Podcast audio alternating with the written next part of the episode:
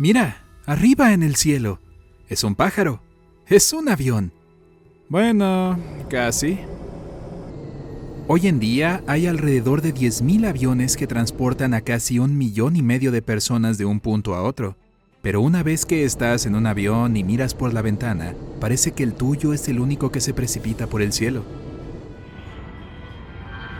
El cielo puede parecer desierto, pero es solo una ilusión. Los aviones no pueden volar a donde quieran, sino que deben seguir rutas especiales.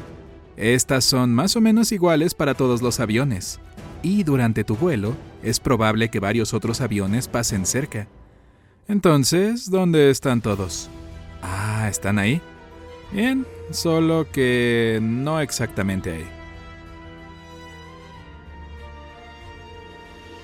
Por un lado, tu campo de visión está limitado por la pequeña ventana que solo te permite mirar hacia un lado del avión.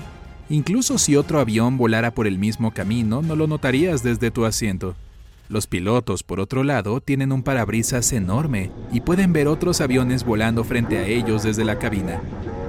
Pero si otro avión viaja detrás, debajo o encima, ni siquiera los pilotos podrán verlo con sus propios ojos. La cantidad de aviones en el aire es impresionante, pero el cielo es grande. Es por eso que los aviones no necesitan volar uno al lado del otro, o incluso lo suficientemente cerca como para que puedas verlos desde tu ventana. Blancos contra las nubes, los aviones también son difíciles de detectar. Se ven como pequeños puntos y tus ojos deben ser entrenados por expertos para notar un punto tan pequeño. Tu vecino podría tener los ojos bien entrenados, pero nos encontraremos con esos pasajeros especiales un poco más tarde. Por ahora, la mayoría de los viajeros no quieren perder el tiempo mirando un cielo aparentemente vacío. O tal vez sí lo hacen. ¿Cómo pasas el tiempo en un vuelo largo? Cuéntamelo en los comentarios. El mal tiempo y las nubes son otro problema aquí. Sin embargo, por la noche es fácil notar otros aviones gracias a las luces llamativas con las que están decorados. Así que, si estás buscando ver a un avión compañero ahí arriba, tus posibilidades son mejores después de que se ponga el sol. ¿Qué pasa cuando dos aviones se acercan y se cruzan? Bueno, ambos se mueven a una velocidad vertiginosa de alrededor de 800 kilómetros por hora. Por lo tanto, tendrías que mirar por la ventana en un momento muy preciso para notar el otro avión. ¿Parpadea y te lo perderás?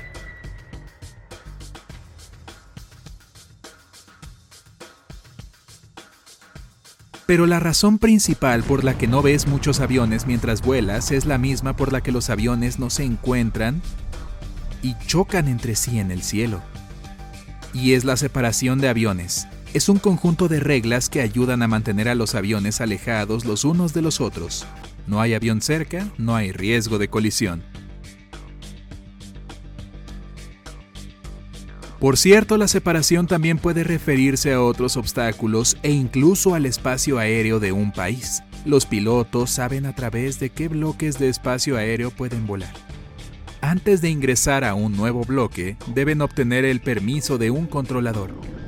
Cuando un avión más pequeño viaja detrás de otro, mucho más grande, es probable que experimente turbulencia de estela.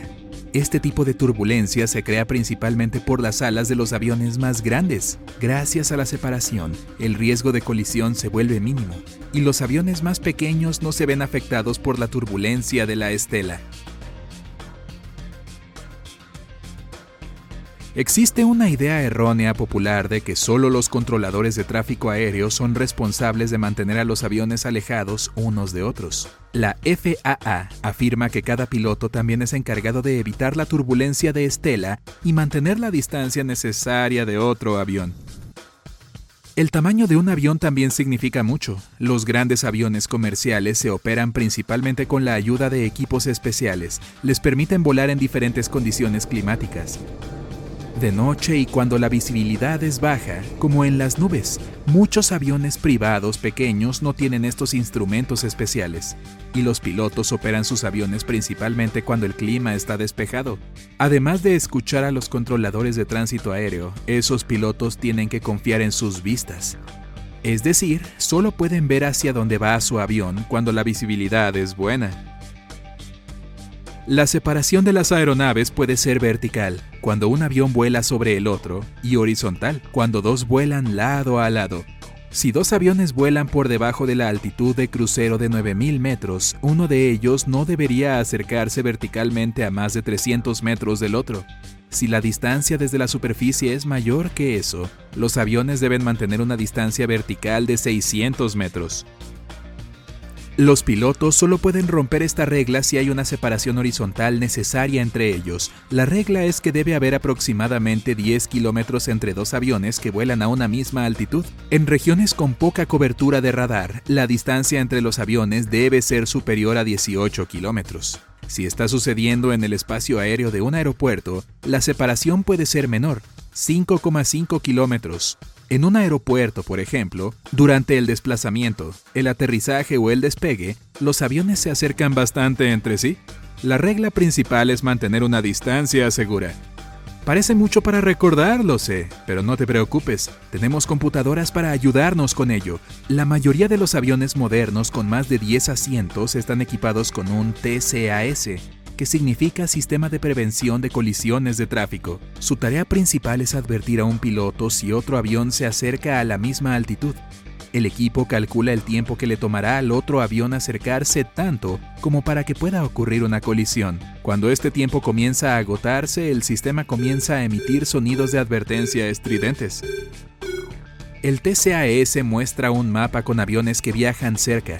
Algunos sistemas tienen un monitor separado para eso, y otros muestran el mapa en otras pantallas como los radares meteorológicos.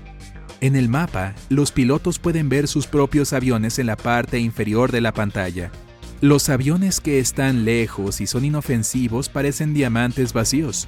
Cuando uno de los aviones se acerca a más de 10 kilómetros horizontalmente o 365 metros verticalmente, su diamante se llena. Más cerca que eso, el diamante se convierte en un punto ámbar y una voz automatizada comienza a decir con urgencia, tráfico, tráfico. Un piloto debe reaccionar de inmediato para que el punto amarillo no se vuelva rojo.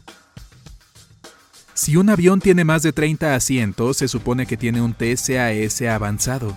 Dos sistemas de este tipo instalados en diferentes planos se comunican entre sí y coordinan las aeronaves para evitar una colisión. En este caso, un piloto escuchará subir, subir, proveniente de su sistema, mientras que el otro TCAS le dirá a su piloto descender, descender.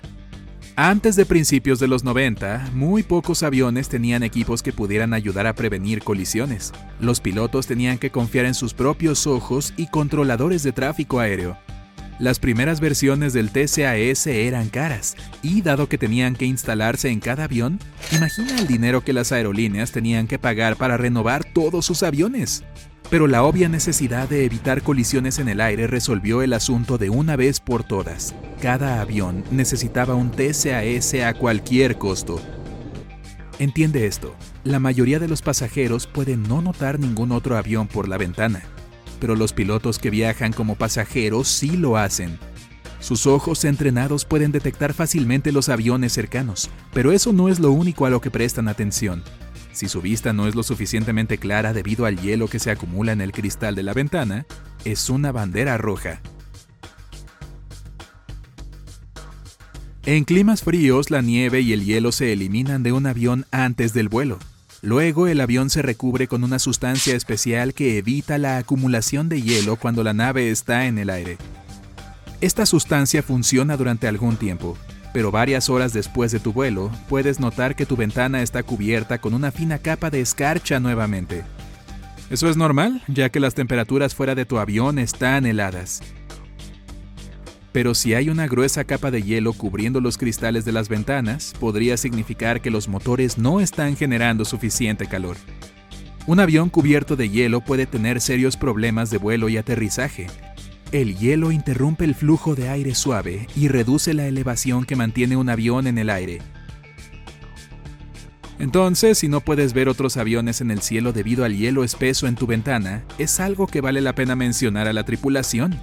Pero probablemente ya lo saben y han comenzado a tomar las medidas necesarias para mantenerte a ti y a todos los demás a salvo.